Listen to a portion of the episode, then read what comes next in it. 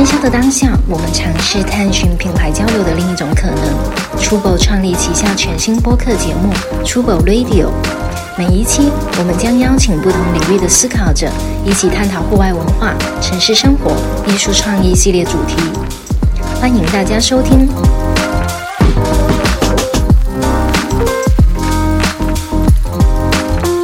大家好，欢迎大家来到 Trouble Radio，我是 Amber。然后坐在我右手边的是穿着我们我们 Trouble 品牌旗下，哪一季？这个是 SS 的对吧？啊，对，是因为是短袖。对啊，是这这哪一年 SS？对，我们 我们 Trouble 今年 SS 款即将即将已经要售罄的对对对 T 恤，对，呃 Max。Hello，大家好。然后的话呢，我们今天非常开心的邀请到了两位嘉宾，呃，是来自象玉呃设计事务所的两位主理人，对，一位是 Sophia，然后一位是 Rico，两位好，大家好，大家好，欢迎。哎，欢迎欢迎。然后两位要不先开始做个简单自我介绍呗？嗯，谁先来呢？老板，女老板先，女士优先，老老板是是大老板，女士优先领先。导先。嗯，大家好，我是 Sophia，呃，我是象玉设计事务所的呃联合创始人，嗯，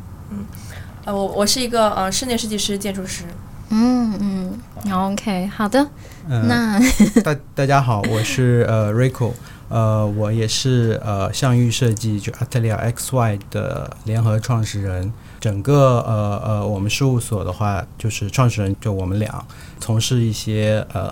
呃餐饮类的呀。商业类的这样的一些室内设计或者建筑设计，甚至是产品设计的这样的一些工作。诶，其实象玉设计的话，其实也是跟我们已经有过蛮长的一段合作时间了。然后包括这次我们初步旗下位于港汇恒隆店三楼的新店，呃，就是也是由这边事务所操刀设计的。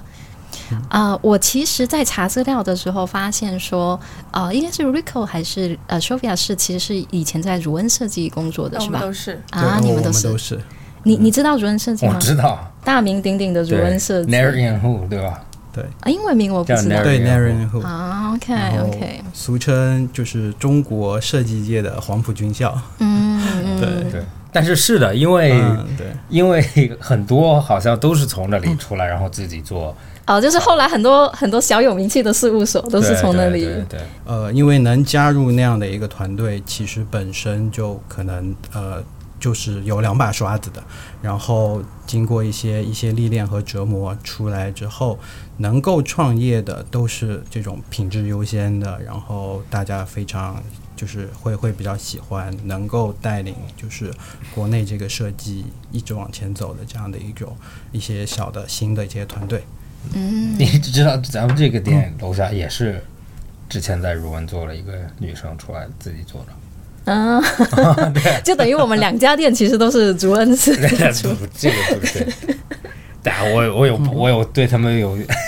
你对他们是有意见吗？不是，我不知道我不知道怎么说啊。我 OK，你说。其实因为跟 XY Atelier 合作了，然后我也很开心合作了。其实成品也现在有已经有了，所以我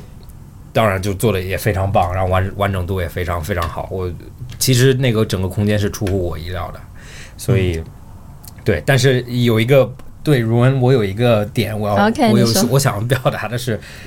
我其实如文是，当然它很好，然后你也说了，黄埔军校出来了非常多好的，但是现在的如文或者就 Narian Who，你现在因为其实首选都是我会我会尝试联系他们嘛，嗯嗯但是最后都会给你一个 BD，然后到最后都会说，要不项目规模太小，要不呃装修预算太低，嗯，对，所以就会他们其实变成了一个拒绝很多人的状态。但是我也理解他们有可能问的人太多了，或者他们也是有限的嘛。然后为了保持一个一定的质量，还是要拒绝很多人。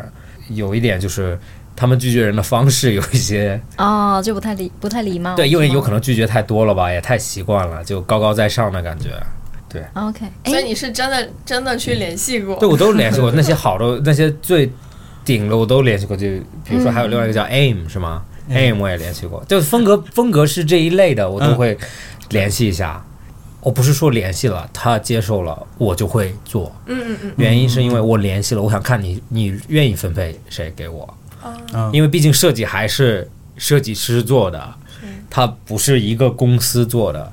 就像对吧？嗯你你嗯理解我的意思？我理解你的意思，就是你是跟这个具体的人工作，对对虽然说他公司很有名气，，对，不一定这个人我很满意。那对，那其实比如说 X Y Atelier 其实是在一个很好的空间，就是我永远知道我是和和 Sophia 和 Rico 嗯工作，所以这个就是一个，如果我喜欢你们的工作或者你们的作品，那我就很稳，我就很保证我可以有很好的作品产出嘛。嗯嗯，了解，但是对对，嗯我说的不好的是那些大公司就因为挂着那个很大的门牌，就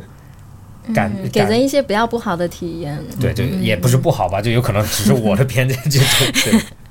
好了，我理解你的意思对。那像我们了解到，比如说你们以前在人设计有这样的一些经历，然后现在出来自己创业，是不是可以分享一下说最开始你们是怎么，比如说想要做这一块的，就室内设计啊、建筑设计这一块？呃，你是说从学生时代，还是从就是要创立 Atelier XY？都可以啊，你看对都可以你看你觉得 有趣的那一部分，我觉得，我觉得，嗯，之所以会有 X Y，对我来说是有一种被被选中了的的意思。其实是对，因为其实大家在大公司也是有好处的，嗯比如说你会有很好的团队，嗯很完整而且很好，各个方面都很好的团队来支持你。嗯对，但是呃，就可能就是被有有有人需要你，然后说非常喜欢你个人，或有项目想要委托你个人，就有提有点啊这个意思。啊对，所以我我们对外也是说我们是被选中的。其实，呃，在这之后的项目，因为都都是大家慕名。啊、因为各种原因，朋友介绍，或者是看到有好的项目被发表，或者他在某一个呃媒体上面看到你，然后给你写邮件，很正很正式的写邮件，试图联系你，跟你说我们有个项很有趣的项目，都是这样开始的。就好像跟 Max 也是也是这样的，对，同时有两个朋友跟 Max 介绍了对我们。因为我觉得可能只是单纯听不太有概念，是不是可以分享一下你们的一些，你们可能的作品上的一些特色会是什么？比如说区别于其他的一些设计师事务所的。我们有一个最大的特色，就是从出品项目出品来看，你不会看到我们有两个非常相似的项目，而且我们是刻意的哦去把每一个项目都要做得非常与众不同。对，在呈现上其实是非常多样化，呃呃，手法、材质。呃，表现方式都是完全不一样的，但其实我们背后有一个，呃，比较成熟的，呃，一套流程吧。嗯对，我们会基于大量的详细的研究，我们这个 research 我们会做的比较多样化。对，就比如说我们我们在做 Super，我们不仅仅只会做呃服装 fashion 类的，我们也会比如说连 pop up 啊、橱窗啊，然后竞争对手啊这些我们都会来研究，然后会得出，嗯、当你的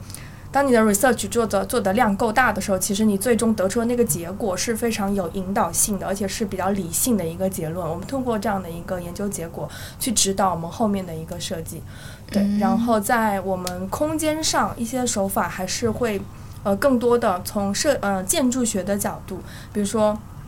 呃空间啊、秩序啊、穿插啊这些很呃古老呃被无数建筑师验验证过的一些手法。然后来指导我们的空间设计，但是在整体的呈现上，我们会非常呃尊重呃业主方的一些初衷，因为我们觉得好的设计其实不仅仅只是设计师好自己的表达，呃，这个这个结果一定是要能够切切实实的帮助到业主，呃，能够给他带来带来呃呃曝光啊、流量啊，客户会愿意来呀、来买你的鞋子啊，嗯对，所以其实我们是很严谨而且就不自我的设计师。我我想问一个问题，刚刚你你介绍你自己的时候，你说了室室内和建筑设计。嗯，对于有可能外行来讲，看设计就是设计，或者只要是跟建筑有关的，就是一设计起的是吧？对嗯但是因为最近做很多项目嘛，其实我会发现有很多细分类啊，或者然后这次咱们还有灯光设计啊，然后这个建筑里面还有声音设计啊，就对，但是那种不是建筑设计，它也算室内设计的一部分。然后我想问，就比如说建筑设计和室内设计，它有没有实际上的区别？就是或者它的区别在哪里？怎么去区分？我个人觉得是没有区别的。呃，对，刚才因为刚才我介绍说我是建筑师、室内设计师，是因为它其实从职业上是有一点细分的。但如果你问我，就是关于建筑设计和室内设计，我认为是没有区别的，因为其实呃，室内设计师是近几十年才出现的一个职业，在这之前长达几百年时间都只有建筑师。我们倒推，只要倒推五十年以呃前。大家会看到，其实所有的项目都、所有的作品都是出自建筑师。大概到到近五十年，然后才开始出现了细分，才会有室内设计。呃呃，产产品设计是一直是有的，但是是比较近现代才会有的这个概念，是进行了细分。在这之前，其实只有古老的建筑师。建筑师，那建筑师如果比如说五十年前或者更早的时候，他们负责的是整个建筑的所有的完成度，从室内对到室外。从一片平地开始，它基于那一片土地，它周围的环境是什么样的？我要记做一设计一个什么类型的建筑？我的这个建筑，比如说我们去建一个教堂，嗯那它使用是它它室内里面就势必会有。呃，应该有的门厅啊，配套的那些呃洗手间啊、厨房啊这些进行细分，呃，从大到规划，小到一个教堂的凳子，啊、包括也许一个更小的细节，可能一个名名牌，对，其实都是他们玩来完成的，并且他们还会以前的建筑师也会大量的出现在工地上面。哦。对他很多时候以前可能现场就是，嗯，会跟工匠或者是工人一起讨论，呃，现场做 mockup，现场画图纸，在你的 mockup 上拿纸拿拿笔做记号，现场改。现场调整设计，对，可能比跟我们现在当当代的呃建筑师而言的话，应该他们也许我觉得更深度的参与了整个过程。其实建筑设计跟室内设计慢慢的开始有区分或者细分的话呢，真的是从呃近二三十年。国内开始的，因为国外的话呢，就是他们真的是从外做到里，甚至做到里面的家具。然后国外的以前的那些建筑，其实当时的社会环境没有那么浮躁，他们一个建筑可能做几年甚至十几年，慢慢的推敲，一点一点一点的把它建出来。所以整个建筑师他能把控的东西和细节会非常的多，非常的深。到了国内的话呢，刚好国内九十年代开始，哎，开始飞速的发展，所以就是。啊、他们呃，大家开发商和业主方要的都是一个效率，那没有那么多的耐心去等建筑师慢慢的做这些，所以才会有一些就是有一些工作慢慢的分给了一些所谓的室内设计师来做。那当时还被称为就是以前比较流行的词装修或者是装潢，他们在装修和装潢之前叫工艺美术，对啊对对，就是室内设计的前身其实是工艺美术，然后相当于装修和装潢，他们主要的是做的都是一些。装饰面的这些颜色呀、纹样啊这样的一个搭配，因为慢慢的从工艺美术出来，就是他们是属于大家的学科是纯艺术类的，大家都是哎三大构成学学画画的，所以对整个的空间感并没有那么的呃把控的好，所以会把重点都把它做到了一些纹样、颜色这种冷暖这种的一些搭配上，所以才慢慢的从香港啊、台湾这边流行过来的，就是一些所谓的室内设计、室内装修，然后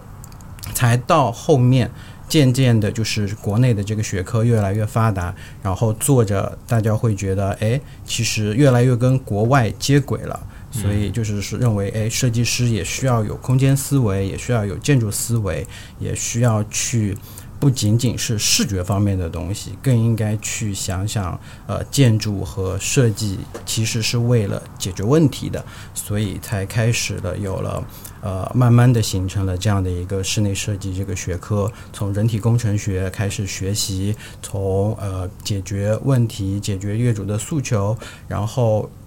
解决大家的生活习惯这些的一些需求，然后慢慢的才出现了这样的室内设计这样的一个行业。那比如说建筑设计，盖一栋楼多少是要有一些，因为它有承重问题啊、嗯这些问题，它你不它是想说这是谁来解决这个问题对吗？它跟美术是完全没有关系的嘛？呃还还是有点关系。但是我我知道你要问什么，你你的意思是，就其实，嗯，从建筑设从造一栋楼来说的话，它其实也是一个团队合作。嗯嗯、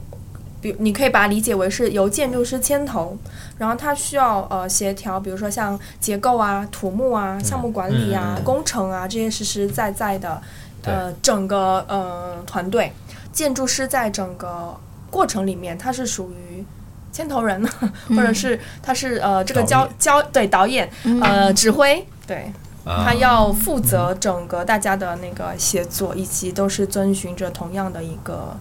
理念，对，去把这个房子建出来。对，因为建筑师他其实是一个综合学科，什么都要学的。他也许可以不用像就是真正的结构工程师那么懂物理，那么懂力学、懂数学，但是他也要这些基本的知识要要了解，要了解给排水，要了解暖通、结构、保温，然后呃通风呀、采光呀，各种他都是需要都要懂一些，这样他才能把各个专业的这些专业的人把它给汇聚起来，把他们给串起来，协调好，然后把这样的一个建筑呈现出来。而建筑师和其他的这些顾问，呃，还有一些区别的，就是建筑师必须要有呃艺术方面的一个美感，不然做出来的呃那些建筑，首先就是啊、好用，但是不好看的话，也是没有办法就名留千史的。对。对，感觉很像导演的角色，就是你要有一定的品味。对，虽然你不用说专业到那么细致会懂这个东西，但是你需要有审美。对，但是对，那那比如说完全没有背景的，也可以做导演。那也 不是吧只？要他 只要他的团队，只要他只要他没有在说非常疯狂的事情，你这么说，很多导演会不开心。其实在，呃，就是很有名的建筑师里面，也有好多个都不是建筑师出身的，比如说，对，蛮多的。最有名的安安藤藤忠雄是嗯呃拳击手，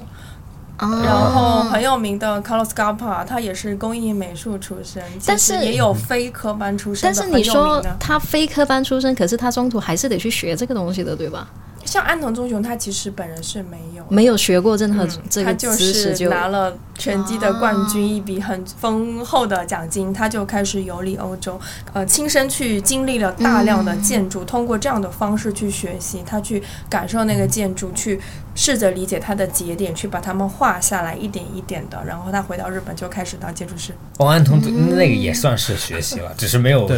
只是没有那种传统传统意义上的那种学习，那个是 Ando 是吗？对，对对我很喜欢 Ando。哦，但是你知道，我刚刚说表演呃导演的那部分，就其实有的时候你需要一些没有没有学过的，啊，就是有一个局外人的一个视角，你反而可能然后他会有一些就是有可能有一些问题，大家因为学了从来不问这个问题，嗯，然后就突然这个局外人过来问了，然后就好像大家也没有真正的理由为什么不做，因为它延伸了比如说老的工艺啊，现在完全不再用的一些嗯。一些理念。我其实有一个问题，你们会不会遇到很多客户说想要你们帮他设计一家网红店？有有，分享一下遇到这种诉求怎么办？首先就是说我没时间，呃，其实蛮蛮多的，业主会非常明确的说我要一个什么样的东西，比如说，呃，也有业主会说，哦，我们是一个网红产业，嗯，上市公司，嗯、我想要，呃，设计一个类似于度假型度假酒店，像迪士尼那种。对，然后非常非常具体的要求，但其实是这样的，这也取决于你如何看待“网红嗯”这两个字。嗯对，我们还是首先会去试着去理解业主的诉求。嗯，对他也许也有可能他不是真的要一个网红，他只是没有更更适合的词。其实有时候网红就对那个词有可能带一点色彩，但是我理解的，如果有人说他想做网红了，就是很很上进的，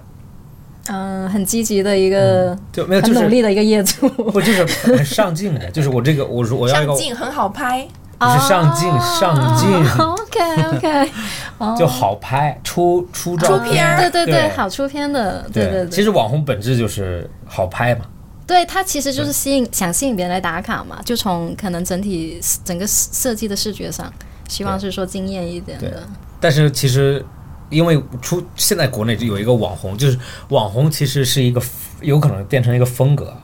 就是 Instagram 风，对吧？最近网红是真的有这个风，对对对，最近 ins 风，ins 风，对，最近应该是 glamping 风，也是一个野奢风，就也哎，先分享一下 ins 风是怎样的？就好像你打开 ins 一样，它经常会出现的那些元素都会有，对。嗯，亮亮的，梦幻，嗯，嗯会有花糖糖水片儿 那种啊，感觉。对对对，很对对，然后很规整，OK，对吗？对的，嗯，对就看着很快乐，哦，对，但营养差一点点。嗯也不是啊，就只是不一定营养差，只是 冷不防来了一件。对，只是有可能营养差一点。对 OK OK，因为对对我们来说，其实如果一个业主跟我们说他想要一些网红的东西，我们肯定是会先去分析他后面他到底想要什么。就是他有可能只是觉得哦，看到这个颜色，他觉得网红，嗯那我们可以给他这个颜色。嗯那他如果看到某个形态，他觉得网红，我可以给他这个形态，但是背后很多东西我就不跟他讲。那些稍微比较专业一点的建筑的那些那些，怎么能让诶一个人来到这个空间里面觉得舒服？怎么能够引导这个呃消费者去看到你想看的东，你想给他看的东西？那这些我就不会跟他讲，那我就把这个颜色给到他，哎，他就认为是网红了。但是我们在做的东西，我一直在跟跟我合伙人，我们一直在讨论，就是我们做的东西，其实呃市场上能接受是一方面，但另一方面，其实我们的压力是大在很多同行在盯着我们，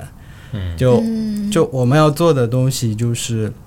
要同行也能认可，因为他们是专业的，他们他们懂啊，你这个，哎，你这个平面布布局，你这个流线专不专业，你的这些节点处理的好不好，然后你最后呈现的这个呃这个完成度高不高，我们会重点在这些方面上，然后我可以分享一个瑞库经常呃。他的一个比喻非常恰当，就我们做的东西呢，你把它想象成是整容呃整容医生，对我们如果把一个人的脸塑造的非常立体，每个比例都很好，这样他就脸稍微胖一点或者稍微瘦一点，或者你化欧美妆，你化日韩妆，它都是漂亮的。那我们要做的就是把这个空间它的呃硬件条件全部都做得非常好，啊、大的骨骼节点都很好。那么至于业主，我今天想要一指明一个日韩妆，那我们就画一个日韩装，这不难。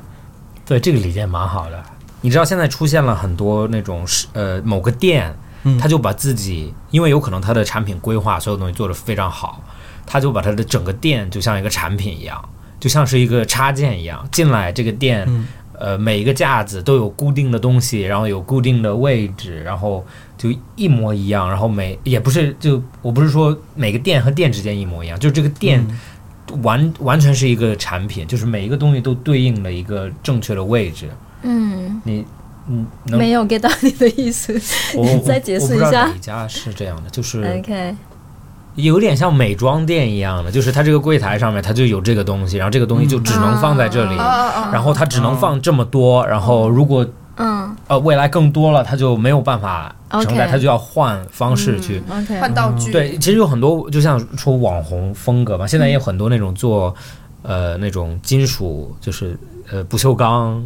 然后 对吧？不锈钢，然后什么工业风对生水泥，嗯嗯。然后他们就很喜欢，然后产品放在一个固定的位置，只能放那一个东西，嗯。就蛮适合现在很多那种创业品牌出来，就是他们比如说只做一个产品嘛，一个 hero 产品，然后只卖那一个东西，所以它整个店只需要布置那一个东西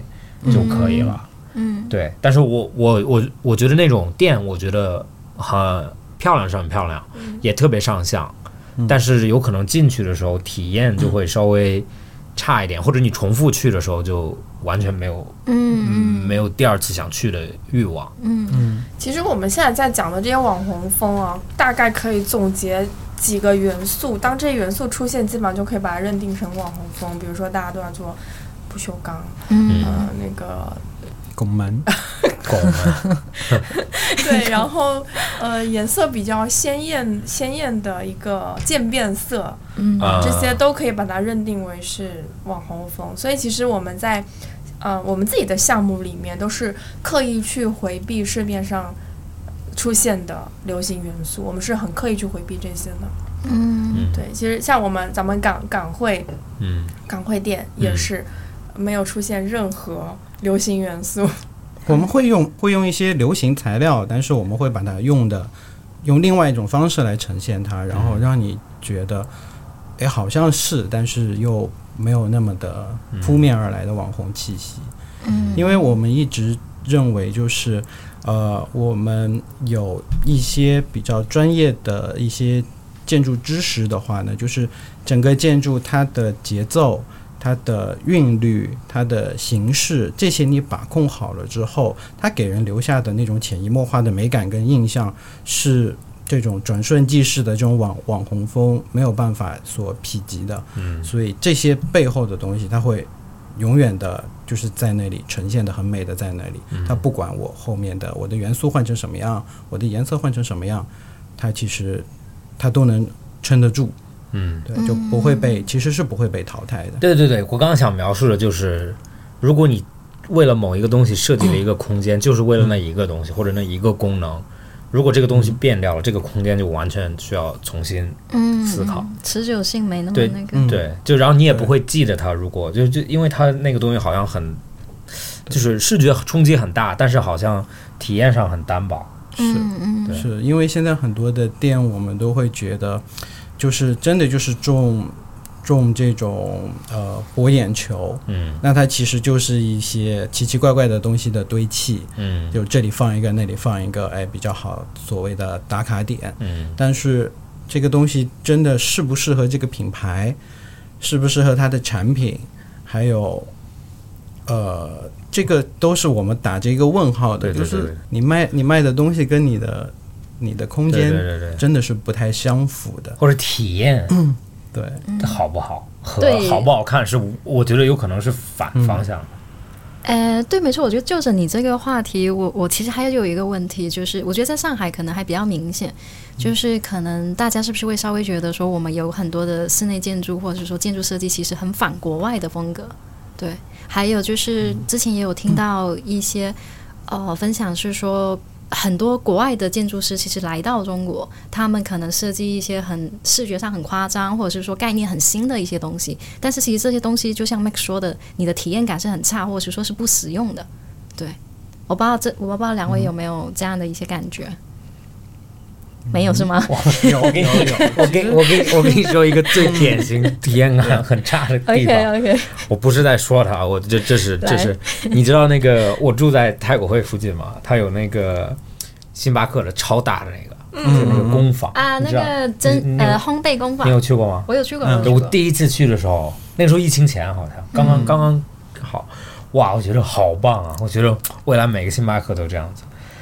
然后我前几天又去了，就我很久没有去了。我前几天又去，就想买一杯咖啡，嗯，我被烦到，就是你要走很远，就是你要绕很多，然后又很复杂，这边点，然后那边取，然后就，然后我就说，嗯然后我以后再也不去，我就到我家旁边的还有一个星巴克，我就到一个很普通的星巴克去买。嗯，就是那个地方就是非常漂亮，但是使用起来真的很就很繁琐、很麻烦。但这也许是呃设计师他设计，他故意想要让你。呃，通过那个流线，把它设计一个很复杂的流线，把你留在那个空间里，让你消费。一停留的久一点。这个是第一是有可能，第二，但是我觉得它主要的目的是因为它知道人流会很大，嗯所以很满的时候有可能 make sense，就是你稍走远一点，不可能就柜台五米挤在那儿。挤在五米的，对，然后所以他就做了很多出餐的柜台。你如果人很少的时候，你就觉得很没有必要。我为什么要在这里买？啊然后我要走一圈到那边嗯去取？你明明那个人明递给我也可以，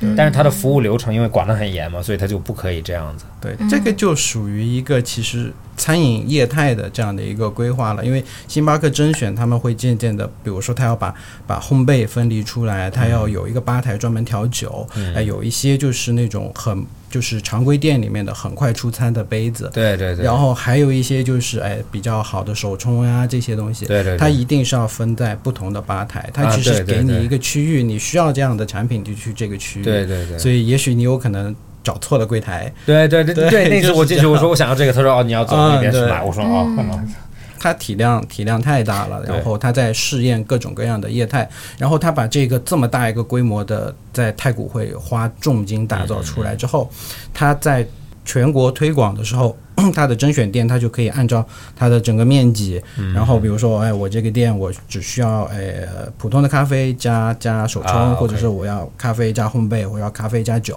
我就可以对应不同的啊就像商场，从它那里面拆拆出来对对对，嗯。它其实是一个试验性的东西。那它后面的这些店其实不会放那么多的资金，嗯。或者是这么大力度的去设计这些细节，是是其实是一个试验性的东西。但是这个好像就在，嗯。因为中国是有可能中国比较特别吧，但在国外很少看到，呃，不是甄选店，就是很少看到一个 concept，、这个 concept 特别大，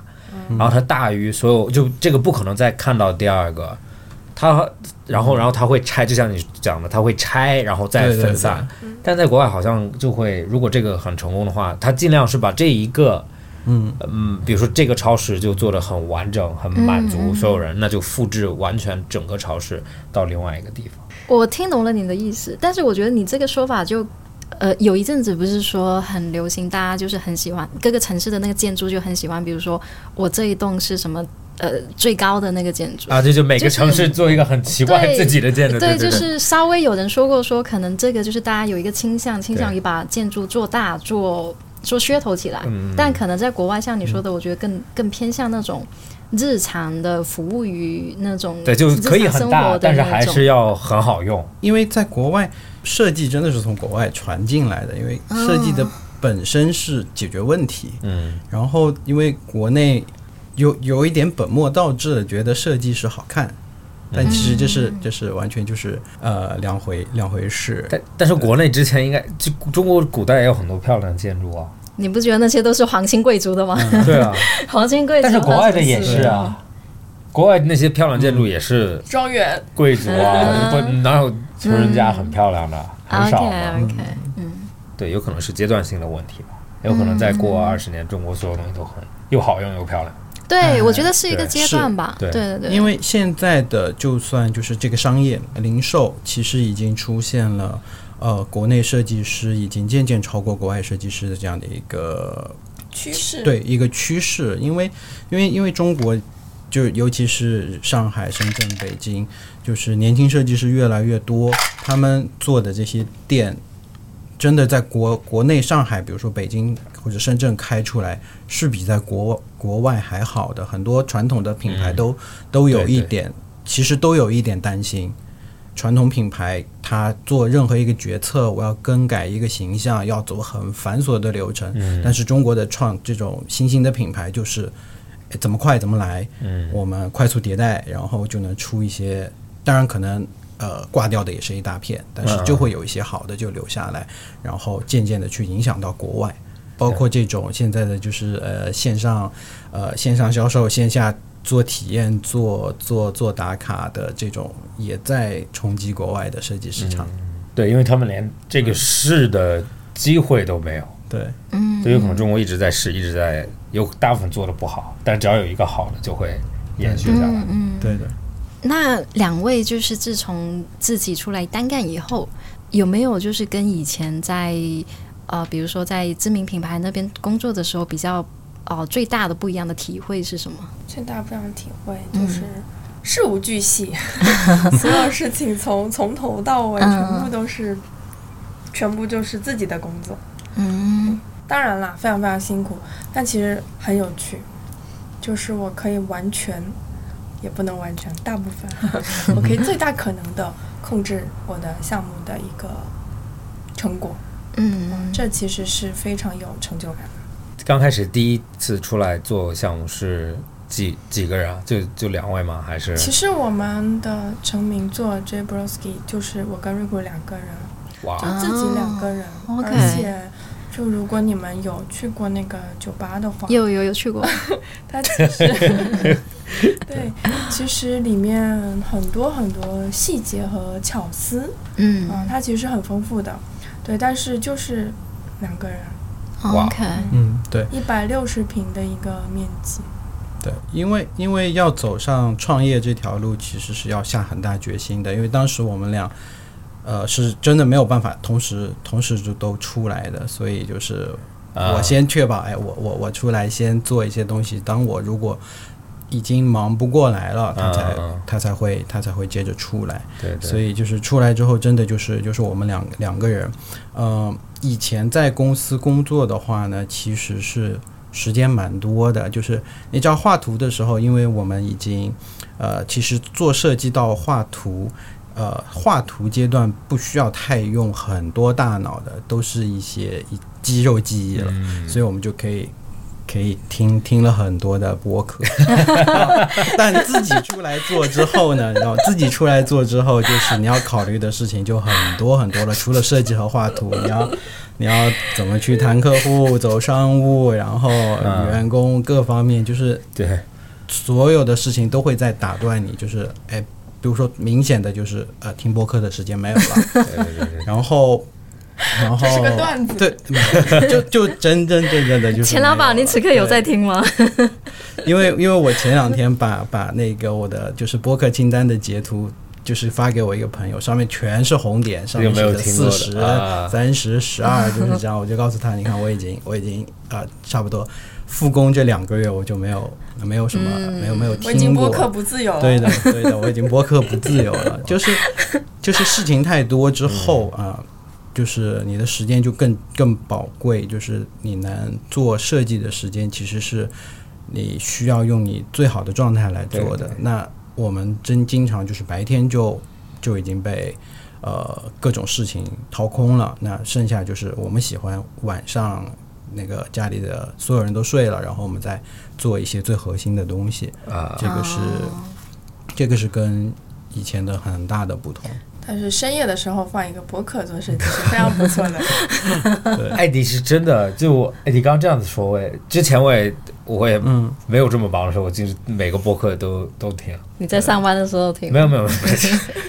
就我比如说在家就开着，啊或者车开车的时候，坐大地的时候，地铁的时候。嗯现在有的时候我就发现，你这样子讲的时候，我有时候非常有陪伴的感觉。对对对，那个那个时候是这样，但是现在因为脑子里面一直在想事情，对，反而就是你开车的时候，有的时候发现哦，这开这么长时间音乐都没有开，嗯，原来不开音乐你会有点烦躁，或者觉得哦，我必须听点什么。然后现在你就在家里坐着，没有开音乐，然后你就好像脑子也是满满的，一直一非常直在转，专注。一直在转，就一直有事情在想。嗯，此刻的听众，希望大家都能，获得是播客客自自由的。对对，哎，Jay Brodsky 是他们做的，我我之前好像你是什么时候知道的？我是查资料的时候才知道。我们在 j b r o s k y 做过活动，你们知道吗？对对对对对对，因为我可以讲一下，就是我们 rebrand Tubo 的时候，当时最早的时候，Tubo 没有这个虫子嘛，嗯所以我们就当时刚最早的时候，我们就在找这个虫子的元素，然后最后找到了，然后我们就在网上，我就在网上搜，嗯。然后我也那个时候在想开店，然后我就搜的时候就、就搜到了一个就 J Brodsky 那个酒吧，然后我就，哇这么疯狂，然后我还以为在别的国家哦，就不可能，我就嗯想在中国都没有感觉就不是在上海是吗？就不不在中国，OK，嗯。就有可能在纽约某个地方或者东京某一个酒吧，就很像那种风格。然后它的店也没有特别明显的坐标性嘛，就是 Tim、嗯。对。嗯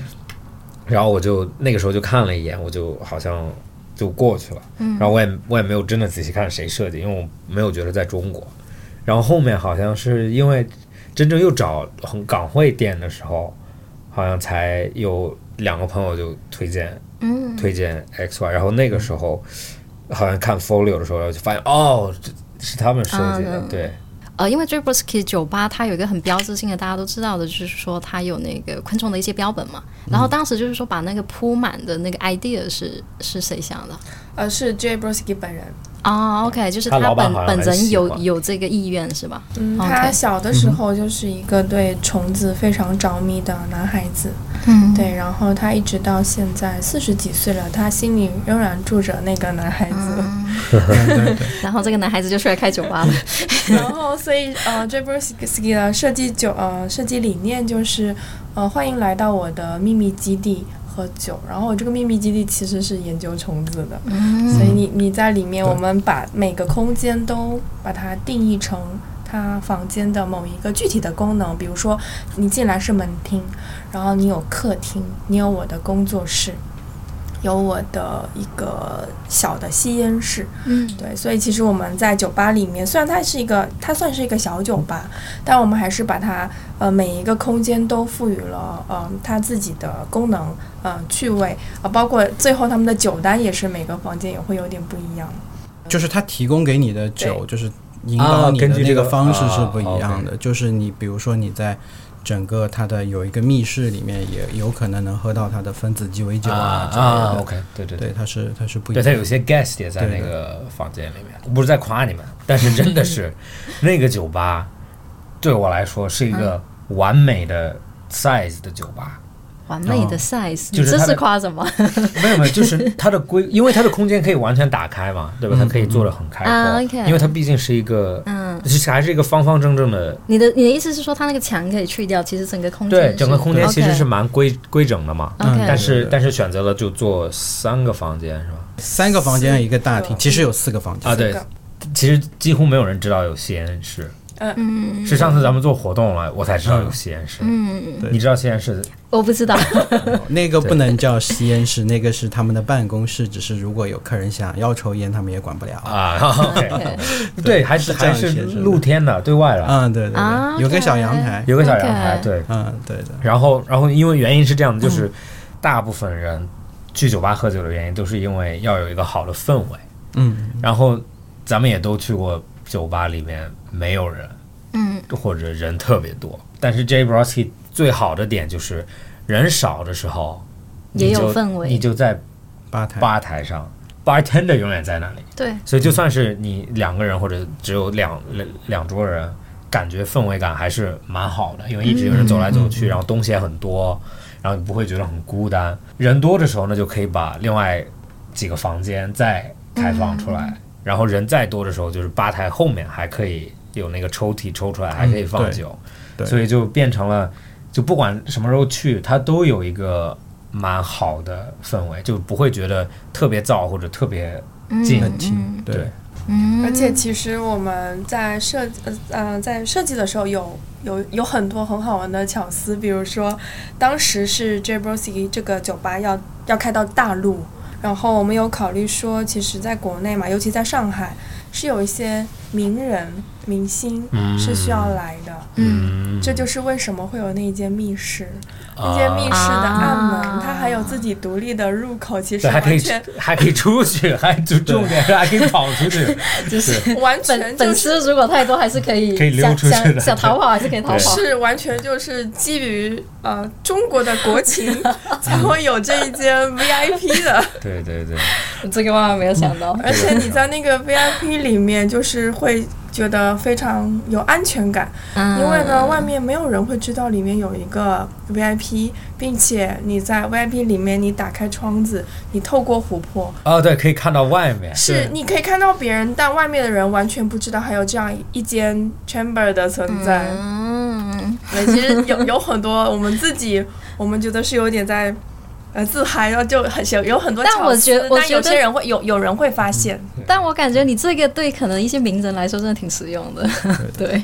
因为有很多客人，就是他去第一次，就算我们那个酒吧很小，就一百六十。一百六十平米左右的一个酒吧，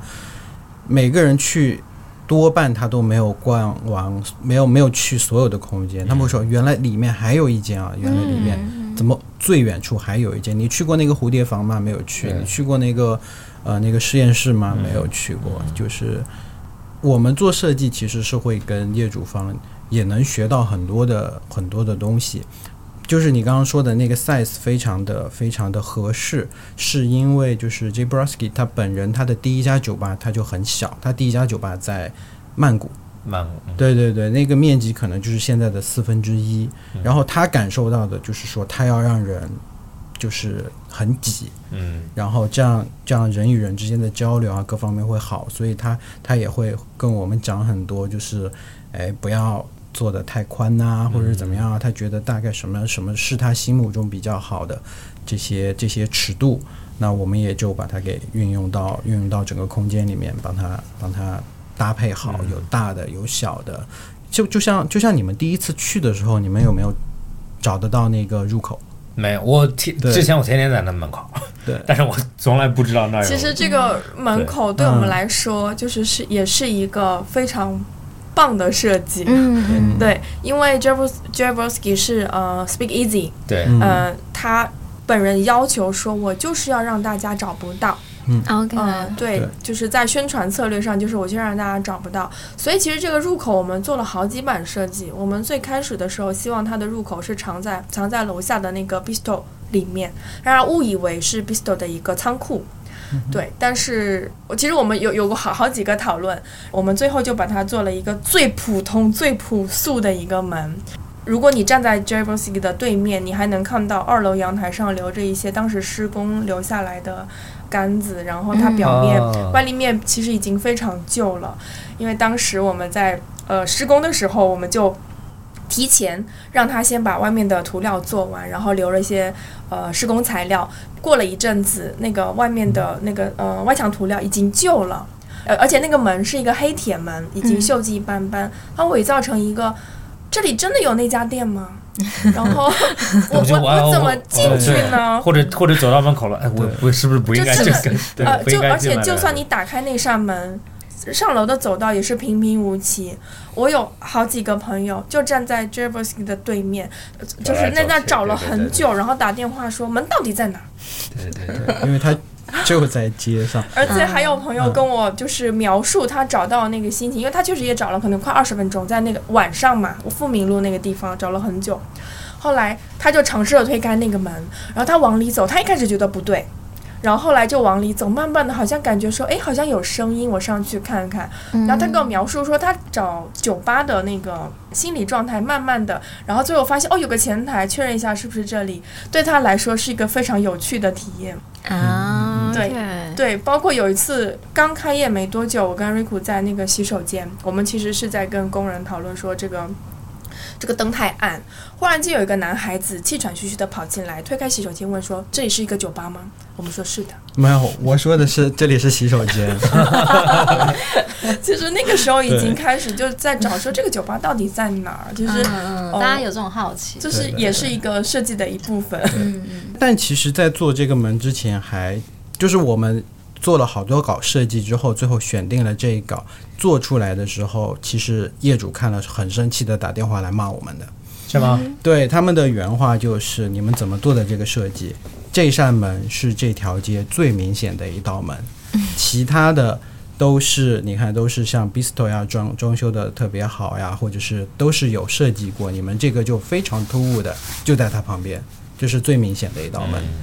然后我们也是花了非常多的精力，就是说你一定要相信我们，因为你每天盯着这个门看，它的确是最独特的一道门，但是你真的到了晚上是没有人注意是它是。最容易忽略的一道门。对，嗯，真的是那个，就是有可能看设计稿和实际在现场是两个感觉。对对对，对所以就是我们会一直讲，对对我们业主说，一定要相信我们，因为我们对这个项目非常非常上心的话，我们会去不停的反思，会找到一个更好的或者是更合适的解决方案。我们并不想，比如说这样的一道门，我们不想做成真的是从哎店中店，因为像 Speak Easy 这样酒吧，太多店中店进去了，已经没有没有没有新意，是吗？那我我是杂货铺，洗我从一，个冰箱里面进去，嗯我从一个洗衣店里面进去，我从一个酒店大堂里面进去，稍微觉得有点这都是在上海吗？是 我没有，我只知道，你去的酒吧还不够我只多，知道一家。所以我们其实换了一个策略，就是我给你一扇最容易忽略的一扇门。对，嗯就像没设计过一样，嗯，让你以为真的就是只是个后厨吗？还是是个后勤通道？嗯，不知道，或者未完工的工地。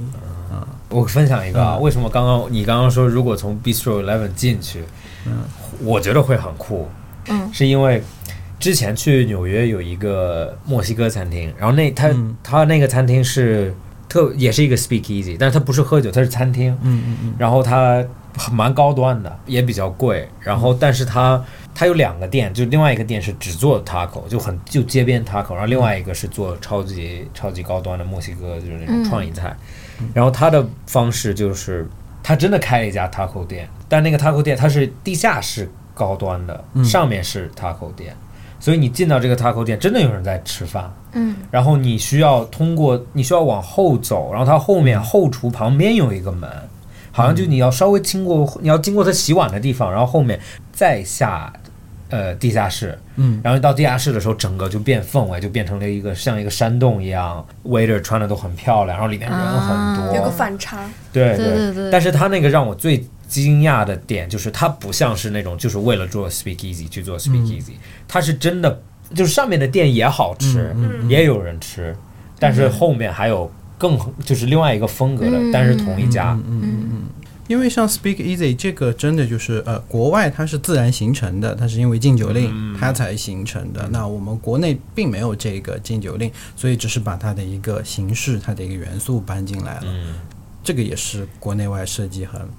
很有区别的一个地方。对，有可能生活习惯也、嗯对对对也也也真的有区别，所以就很难创造真正的 speak easy。嗯但是很特别的是，J Broski 人永远很多，就像是 就像是我去的那个、嗯。那个纽约墨西哥餐厅，你进去的时候人是满的，嗯，就不是不会因为难找，不会因为难找就生意不好嘛、对，就是反而难找，更多人想去。嗯，对，那接下来我还想再问一下，因为刚刚 Max 提到，其实我们就是比如说是通过朋友介绍，然后知道了你们，像作为你们自己来创业的这种呃设计师事务所，你们一直以来就是的客源都是怎么来的？就都是朋友介绍吗？还是说你们自己会努力的做一些什么吗？我其实不太知道其他的事务哦所 OK 但是我们我们 相遇，呃，全部几乎都是给我们写邮件啊，因为其实我们我们只有邮件，写邮嗯件啊，或者是呃朋友介绍。曾经有一个晚上，大概晚上十点到十一点之间，然后感觉忽然间全世界都在找我。嗯 对，就是呃，有一个业主也是想要认识我，想要委托我们呃做一个项目，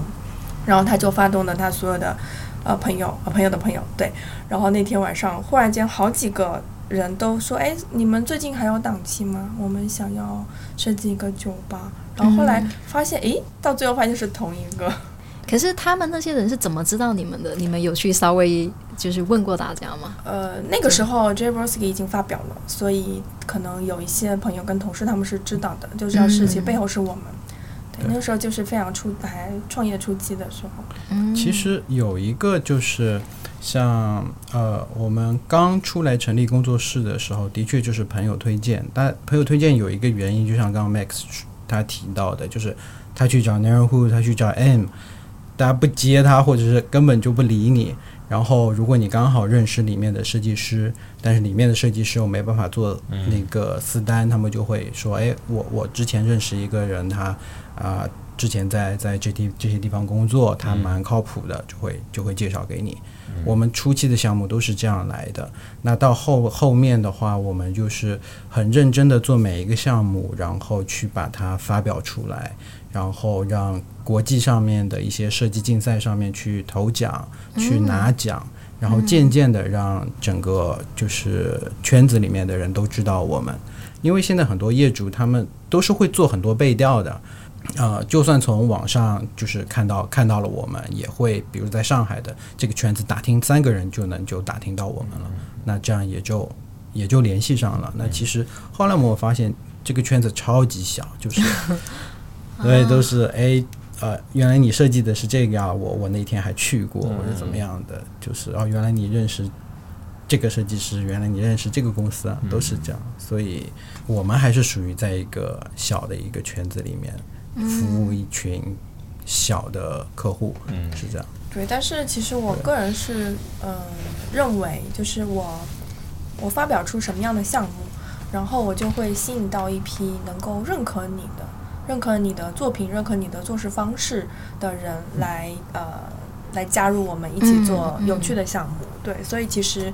对我分享出什么，然后也许我会收到，我会结交一批认呃志同道合的朋友。嗯，嗯，对。对，就像对。在他们设计咱们的店，但是咱们在 J Broski 做活动，这个就是一个很对，就很巧，对就大家其实那个就审美啊或者要求就会喜欢的东一些东西，对对。我刚刚其实想问的一个问题也是类似于，因为比如说你们初初开始创业，你们可能也很难去挑客户嘛，对，但比如说有时候遇到可能客户想要的一些设计上的一些审美啊，跟你们其实不太一致的时候，有没有这种很纠结的事情？这个我也想问，对，这个其实，呃，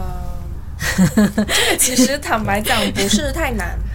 这是需要培养和引导的。嗯，对，就是你必须告诉你的业主，嗯、什么样的东西是好的，它为什么好。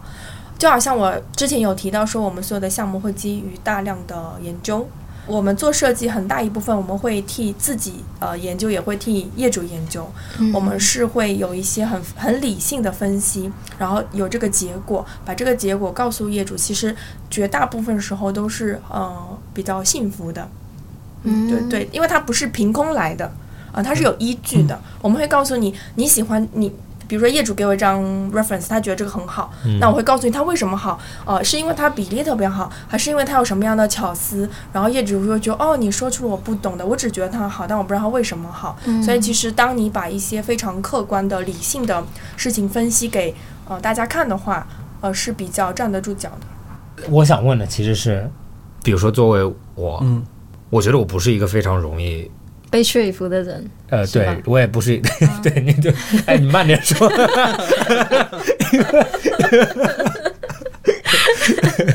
就是我是一个，我有一个想法，然后如果那个想法就是突然跳出来了，然后那个想法其实就会一直留在那里，嗯。就不会是，也不是，我不是说很难说服或者很有主见，就是我觉得什么好看，我就会说这个东西好看，然后我必须等，就像等到另外一个人证明给我我说的不对，但是我我我也很介意的一点就是，毕竟我我们是设计服装鞋子的，嗯，我很希望设计师能把最好的表现方式给、嗯给我，就是我不会过分的具体告诉他这里必须那样子，这里必须那如果那样子我自己设计，嗯。对，嗯。就像建筑设计一样，其实我想知道怎么找到那个最好的平衡点。就像有些业主会说啊，我必须要这样，必须要这样，有可能有可能在你们这边少一些，但是我能想象有很多建筑里面，就是有很奇怪的东西在，或者很不协调的，但是问他为什么要老板老板喜欢，老板想要，那我想知道怎么找到这个平衡，去让你们有发挥，但是又能让我满足到满足到对方的我想需求。要的，对。嗯，因为我本人跟你是第一次合作，没有暂时没有遇到，就是需要很很用力说服你的的嗯，那个，但是呃，其他的业主的话，还是还是按照我们一如既往的，就是摆事实，就嗯，其实是有其实是有策略的了。啊，就是呃，前期沟通肯定很重要。我们能够在前期沟通的时候察言观色，就是从你的又是你说话的一些微表情，或者是能看得出你的喜好，然后呢，再根据这些这些喜好看能跟我们的东西能不能够契合得上。如果能契合得上，那我们给出来的东西你一定会喜欢。但这个只是一个结果，但是在过程当中，其实我们的，比如说我们在做我们的文本呀，其实把它想象成，呃，你给一个人看电影，你要有节奏，你要有一点悬念，你要有反转，你要有平，也要有高低起伏。这其实，在我们的汇报里面，其实能够在里面的。就比如说，有时候我们。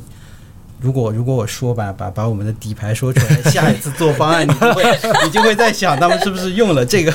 用了这个策略，对，你可以说我我有我不会记得，就比如说，哎，比如说我要我要给一一个业主三个方案，嗯。我最喜欢是是第三个，但也许我不会把第三个放在最后，我也许会比如说通过我的一些节奏的安排，我把它放在第二个，嗯。第一个拿一个相对不那么好的，让你第二个觉得哎眼前一亮，第三个又落下去，然后你自然就会选择我想让你选的中间那一个。其实是有一些有一些技巧的，但是我觉得这些技巧是有必要的，这样可以节省很多的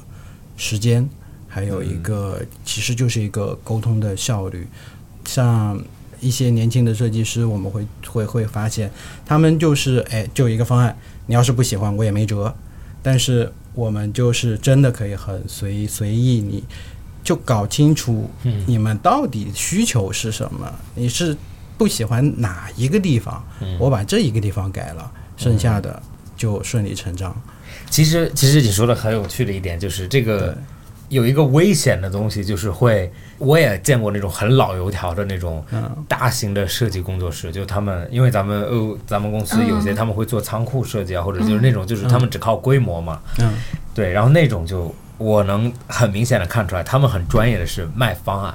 嗯就像你说的，他有可能把这个研究透了，就是我知道怎么不管怎么样我都能卖出去。今天，嗯，有可能我就有四个五个，或者或者我就我之前来我就知道你喜欢什么，我就按着你说的去。嗯但是业主不一定知道自己想要什么，或者他他描述的不是他内心真的想要的，那是一种。然后另外一种就刚刚你说的，就跟跟跟零售其实很像。如果你店里面只摆一个东西，嗯是永远卖不出去的。对哦，就让客户有选择。对，就是好像是，但是选择性又不能特别多。对嗯然后你要有，比如说摆放策略，让他去买你想让他买的。想想要那个主推款的对你，你你的主推款必须在最显眼的位置，然后又要有别的去点缀它，让它看着更显眼，或者让它嗯对嗯这个就蛮有意思的。我觉对得对，但但我们做方案有风险，就是我们对比如说给出的三个方案，其实我们要心里很有底，就是不管选到哪一个，我们往后面发展出来都都可以都发展都可以发展。就万一策略失败了，你就是选了 对吧？我们不想要的那一个，那我们就岂不是没辙？所以，其实都是。但但大部分我们从成立工作室到现在跟业主的沟通，业主基本上跟我们的想法是一致一致的。你那个设计的引导过程是非常重要的，你让业主知道，哎，为什么是这样，而不是另外一个，就是就是从不管你从故事上面，从学术方面，甚至一些技巧方面，都是蛮蛮重要的。嗯，那我再再问一个问题，嗯。这个方面我我们下次合作，就是那我的合伙人在提我脚，我我是一个我是一个，呃，我其实心蛮多变的，就是我嗯，啊，对，这知道的，就是多变对对多变，很多变。然后我就觉得我很喜欢看未来的东西，我也很喜欢新的东西。嗯就是老的东西有可能我看到了，有可能看第二遍我就觉得啊，那已经过去了，那是我要想下一件事情。然后下一件事情普遍都会跟上一件事情的偏差蛮大的，就是我很难做到。这个也是我我也知道是一一个在某些上面是蛮大的缺点，就是我做的东西不是非常垂直。对，我会想嗯做这个，然后再做那个，做这个，然后再做那个，对，就会左右徘徊比较比较严重。那怎么去延伸自己在比如说某一个语言，就室室内语言啊，或者怎么去嗯延伸自己，但是又不重复自己？你是在说，呃，咱们展厅是一个呃，就是 atelier，然后那边是 home study，对然后下一间店该怎么开？对，或者或者就是它的语言，就是怎么去，我不想做的像比如说别的牌子，就他们每一个店都一模一样。啊，对吧就就每一个店就是能延伸我们品牌的基因，但是又有新的创新那种感觉，对，就是又不一样，但是又嗯一一一个品牌。又还是有延续的一些传统我。可以举个例子，因为、呃，我们港汇店的话，最早是其实是也是 Max 提出想要做一个 home study 嘛，对，然后我们在最最早概念提出的时候，我们已经有关于办公室或者是呃工作室已经有非常多的分支了。其实当初我们汇报的两个方案已经是我们从好多个分支里面找出来的，所以其实我们。就算你是做办公室，也有很多细分可以去嗯呃发散。比如说，你可以做不同时代的办公室，嗯你可以做家里的，你可以做大办公室，可以做小办公室，你可以做写字楼里的办公室，你也可以做呃小别墅里的办公室。嗯，其实我觉得没问题。都会有发挥的余地。所以我可以，我可以随意。你可以下次继续随大胆的、随意的提出要求。对，但因为我觉得开店重复开店很无聊啊，嗯，对吧？就嗯只是为了卖东西而已。就新的一家店还是要有一些有趣的东西在。对对，因为其实我们有时候做设计的话，呃，因为大部分找我们的业主都是在比较初期的阶段，就他们品牌比较初期的。嗯像之前我们有做过一个，就是也是在帮一个新创的呃咖啡品牌，因为没有选中这个方案，所以我们现在可以说，啊，对，我们在有在想，因为咖啡店大家都是要开分店的，嗯。然后我们就想说，我们后来找到一个叫 check in，其实你可以在很多地方 check in，你可以在酒店 check in，、你也可以在比如说在那个啊对机场 check in，你也可以呃在那个银行是吗？对银行，对，可以在银行 check in。其实你可以在夜店 check in，对，你可以在各种各样的空 好了，知间道了来做 check in 这个事情。啊。然后我们还把 check in 把它翻成一个比较有点听起来有点复古的中文，叫办事处。就是它看起来，嗯它听起来呃又土又洋气，这种办事处来对应 check in。所以其实我们有时候在呃设计初期的时候，我们呃自己本身会参与很多跟 branding 相关的工作，这部分非常非常有必要，因为我们有一个非常好的一个初衷的话，呃，对品牌未来它的呃拓展。啊、它形象、它空间形象上的定义其实都是非常好的，对它可以保证它未来持续开店都是，呃，一个呃可持续化的一个一个名字。嗯嗯，对，它在视觉上、空间上有很多对应，场景上，但是可以变。对，但它又可以以一贯穿叫 check in，它可以出现在各种城市。对的，因为像像这种相对就是设计方，如果我们能够在初期 branding 的阶段就加入到团队里面，相当于一起来做的话，可能性会更多。我们有时候会接到这种就是任务书非常详细和明确的这样的的项目，做起来就觉得就是少了那么一点意思，你无非就是我。达到你的这些所有的要求求，哎，就就好了，甚至你连风格都给我们框死了。那这样的这样的项目对于我们来说也不是首选。那比如说任务书非常完善的那些，他们就真的是就是需要求就是复制一家店出来吗？还是找你们多少还是有一些区别的？其实你知道吗？当时呃，Max 给我们的那个任务书也是很具体啊，具体到我不要一张 bench，我试鞋子我试鞋子不要在 bench 这个播客再聊下去会发生什么？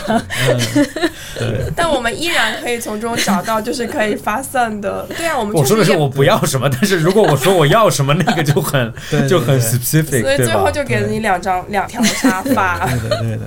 他差一个话，就是我合伙人跟我说的，他前公司的老板跟他说过一句话，他说这个你厉害的设计师是这样的，就是呃业主想要一个绿色的东西，然后他来听你汇报，很开心的拿这个粉色的走了，这样啊 对，不是说你要绿色，我就做个绿色给你。啊而是让他很开心的拿着粉色的走了。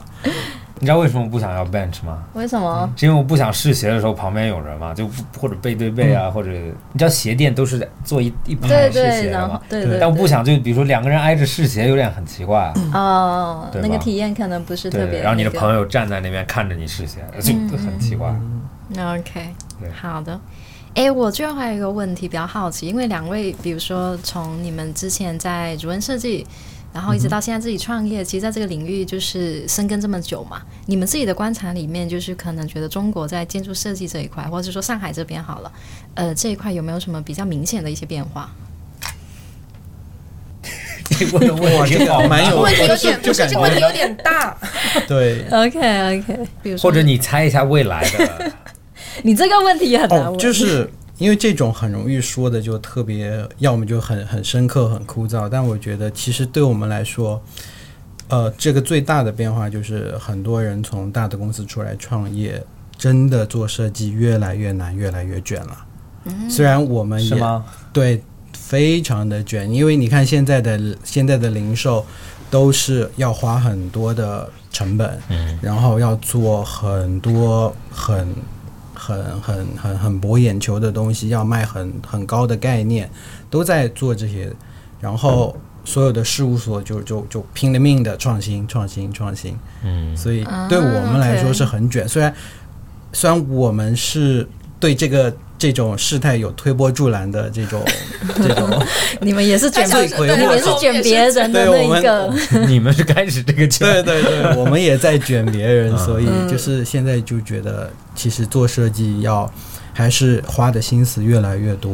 嗯。因为太多的东西已经被做掉了，你要找新的方向、新的出发点，然后又坚持我们的一贯的原则，这个是很难的，嗯。越来越难。但是多少，我觉得这个有可能是一个很很短的阶段。国外一般人们做房子，他们都会花一些时间或者钱去做室内的设计，不做室内设计也会，家具也会选的用心一点嘛。但是在国内，就是设计是送的，对，很多你知道装修就是送设计，啊，特别是在那种商品房里面嘛。所以说可能是家装。对对对。嗯。销售型的，对对对，它就是复制的。然后呢，其实那个是，毕竟它的嗯。平米单位是最大的一部分嘛，嗯。对。所以有可能很多设计会最后还是有可能转到家装里面，就开始每一家人都愿意自己稍微设计一下，嗯或者愿意花钱去好好设计一下，不是就就拿装修送的这些这些设计啊。嗯嗯嗯，对，其实就是客户群还不不太一样，因为真正想要送的设计的人也找不到我们这边。嗯，对哎，对对应该也看不上我们做的，对，互相一是个相互选择的，相互都选不上。因为我我还跟我合伙人说，我非常担忧，就是现在这个地产不行了。嗯那地产一不行，那么多做地产项目的设计师，他们怎么办？他们还是得要来继续在这个行业上面继续继续打拼的。嗯那就会往诶零售、餐饮开始，然后所以我们必须就是找到我们自己的路啊、嗯，特异性啊，就是不要被这种洪流给冲走，但这个这个我相信我相信不会的，因为还是我相信做那种工作的人，他们不会，就是他没有办法，这是一个怎么说呢？就是呃他们存存在的时候是需要他们那样子大量出出很重复的图。或者就很快就可以设计，设计有可能一一几周一周就结束，立马可以开始装修，嗯，那是那个阶段。但是我相信在现在的阶段里面，人们是理解就是审美或者设计是第一要时间，第二要钱的，但是他们会很难卷进，比如说竞争更大的这种行业，餐饮呀或者零售啊。现在大家对餐饮和零售的装修是水平越来越高，就是它没有往下降。现在就现在就那种连锁店，麦当劳他们有的时候都会，我国内没有看到，但是在国外他们都有专门做那种，就是像 concept 店一样，嗯，就完全是跟普通店不一样的。是的，对，有一些，所以我相信很难去，有可能他们就转行了，就 就去做别的别的事情，或者给你们打工，都都很有可能了。我不知道我有给你解释，我应该有解释嗯为什么我想要办公室吗？你说是基于这个的一个延续，对这边是家嘛，嗯。对，然后那个办公室也不是真正的超级办公楼的办公室，嗯。就有可能像某个人家里的办公室。嗯。然后其实我想延伸的就是，苏博就像永远是做每一个项目都有点像家一样。嗯。然后，那大家传统意识里面的家是很具体的某个地方，嗯。对吧？嗯。但是我的我的背景或者我现在的生活状态就是，我想代表品牌的生活状态就是，家不一定是某一个地方，它可以是城市或者是国家某一个国家，或者这个地球都是你的家，也都也都 OK。所以我当时想的那个店就是，因为 slogan 是 Beyond Boundaries，就是解构边界，意思就是不要觉得家是一个地方。一个固定的场嗯所，一个固定的场所，那家是你的城市或者你的整整个中国都可以。那就是比如说这里是 garden，然后 living room，然后楼上是卧室，然后那边就是我们的办公室。但是办公室里面就不办公，然后卧室里面办公，就就就有一点这种感觉。所以当时有有招商的朋友啊，他们问，就比如说去成都开店啊，或者嗯去北京开店，嗯，所以当时我也就跟内部团队讲了，就是啊，如果在北京的话，我会想做一个什么样的感觉？就我不可能把这个东西搬到你洋房搬到北京也很奇怪，嗯，对，嗯对吧？或者这种丹麦 vintage 搬到北京，哎，多少有点冲突感。成都啊，嗯北京都都非常适合中式的，是那个做灯的，就是那种像药房一样的那种老的药房啊，就是那种嗯暗暗沉沉的木质的感觉，我觉得是对，所以我整个 concept 对我来说，为什么每家店要不一样？因为我不需我不需要两个办公室，我不需要两个客厅，我需要的是一个，然后每一个都有自己的功能。哎，那你们两位是不是可以分享一下？比如说 Next Down 分享了像这样的一个概念，那你们那个时候具体，比如说在做我们港汇港汇恒隆三楼的那家店，是一个怎样的体会呢？嗯当我们拿到那个 design brief 的时候，我们觉得这是一个非常具体、的 非常具体的一个要求。命题作文，呃，对命题作文，我们都会说这是个命题作文，因为已经被锁定是办公室或者是工作室的那个场景，再加上因为是零售嘛，对于多少双鞋、多少一两个 bench 就是很具体的。嗯，对，但是我们哎不意外，因为我们其实有好几个好好好多个项目都是呃命题作文，嗯。我们是觉得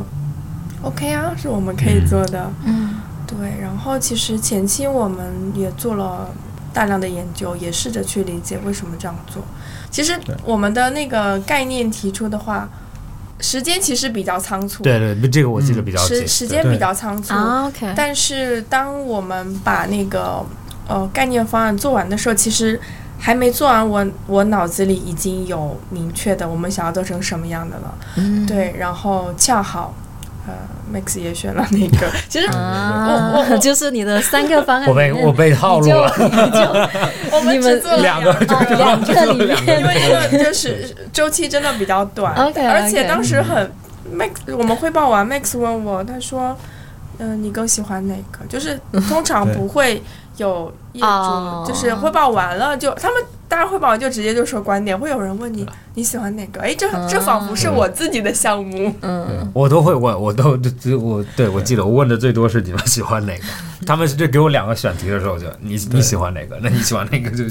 就选那个了。对，但在在之后的整个合作当中，Max 也经常是问我就你你喜欢哪个？你觉得呢？嗯，对我觉得被就作为一个设计师被得到了充分的尊重。嗯。对的。，OK，对，因为因为 Tsubo 的产品是都是像鞋类的，当时我们知道的就是都是男女同款，然后只是大小不一样，因为我们就会想到，哎，两个产品如果都是一一样的的话呢，那它放到一起要让怎么让人看到，哎，会有一些一些差别，那就从各种各样的一些研究里面，我们就就想做一个真的就是对称的空间。我不管从哎东西向看过去，左边嗯和右边肯定有一一对应的，但是它又有点区别。我从南北向看过去，也是也是对称的。那恰好我们在平面布局上能够做到满足各种要求，那所以整个整个店其实它是一个你怎么看都是一个对称的店。那左边可能是有有橘红色的鞋，然后呃鞋架，呢右边就是一个比较那个墨绿色的这样的一些一些鞋架，都是一一对应。我们就是哎左边男生女生男女同款，只是大小不一样，或者是哎颜色不一样，那都是基于这样始终贯彻下来，才把我们整个设计就是无论怎么样做，我们都要有左右对应，嗯然后尺寸对应，是这样的一个一个逻辑。所以当 Max 认可这个逻辑之后呢，我们就不怕他。就是说，哎，我这里想要这个材质，我、我不想要天鹅绒，我想要皮，那好，我给你换你喜欢的皮，但是我整个骨架你动不了，因为你已经喜欢了，所以整个空间就是这个这个跟你们第一个就现在的完成的作品，跟你们脑子里刚开始想象的，接近吗？对，不是很接近，没刚才有没有没有，几乎一样，几乎一样。，OK，几乎一样和。你就就我的意思不有可能不是后阶段的，比如说有渲染了这种，就跟最早的 concept，、嗯你们觉得区别大吗？不大。不大不大。对，因为主要是整个项目在过程中比较顺，嗯没有大的修改的话呢，就是我们想要表达的。嗯。然后很幸运的就是我们想要表达的也是 Tubo 这个品牌想要表达的，这样嗯我觉得是非常非常好的。嗯，嗯，好的好的。哎，为什么你们两个都穿黑色啊？我们就是遵循了一个古老的约定，建筑师只穿。啊，对，他们刚刚进门的时候我就问过一遍，就为什么两个人是约好的穿黑色吗？你你知道有一本书叫做《建筑师为什么穿黑色》？我曾经在呃伦敦 AA 的小书店里面呃翻过这本书，并且我把它读完了。OK，对我那天也穿了一个黑色。所以为什么？有为什么吗？哦，就他那本书其实页数不多，然后每一页都是一个建筑师去回应回答。回答我啊为什么只穿黑色。OK，但是祖母托，比如说祖母托说我什么颜色都有啊，他就是这样的一句回答。啊。还有另外一个建筑师，我不太记得他的名字，但是他说的是，嗯，因为精神病院全是白色的，对那那我问你们，你们 为什么穿黑色了？今天老瑞普看到我穿黑色，他就说：“嗯那我也穿黑色。”他说：“那如果人家问你，你会怎么说？”然后于是我就说出了：“ 嗯，我们只是遵循一个古老的传统。呃对其实就是方便吧，因为因为我们呃一直都是就是脑子里想的不是怎么打扮自己，可能就我跟跟跟 Sophia 去逛商店，她看衣服，我看灯，就是 我我看我看地砖，就是我我们的都是在观察是就是就是空间观察就是生活方面的方方面面，但就就没有的去就是觉得黑色就是方便吧，就是方便。或者很黑色，黑色是最稳妥。对最或者就嗯，那个很多时尚的人都只穿黑色，这是非常乔布斯是不是只穿什么颜色来着？黑黑色啊的啊没有领的那个，对对对，牛仔裤，对对。对。但他那个黑毛衣是那个 Issey Miyake 的，哦，OK，嗯对所以就是他还是很注重品质。品质，他不是随便找了一个黑的高领，但是他还是 Issey Miyake 的，嗯嗯，对，好的。我我们有有一次有一个很好玩的，我们有一天收到一个呃实习简历，然后那个女孩子因为她看到我们公众号里面求职的那一篇，对，因为我们那个那那篇呃求职的招聘蛮有意思的，然后他就按照那个招聘给我们回应，他就说我可以每天穿黑色来上班。后来那个女孩子真的入职了，然后第那天早上我跟她说。哎，你不需要每天都穿黑色来上班。好可爱哦，这个太可爱了。好，你们一定有一个设计理念对吧？就刚刚刚开始 Amber 有问，就是说你们的风格是什么样的？你说百变的风格，对吧？嗯或者就是都每一个都不太接近，但是你们一定有一个遵守有一个设计理念的。嗯，那我想问一下，哦是是大概是什么？或者你们是是不重复自己吗？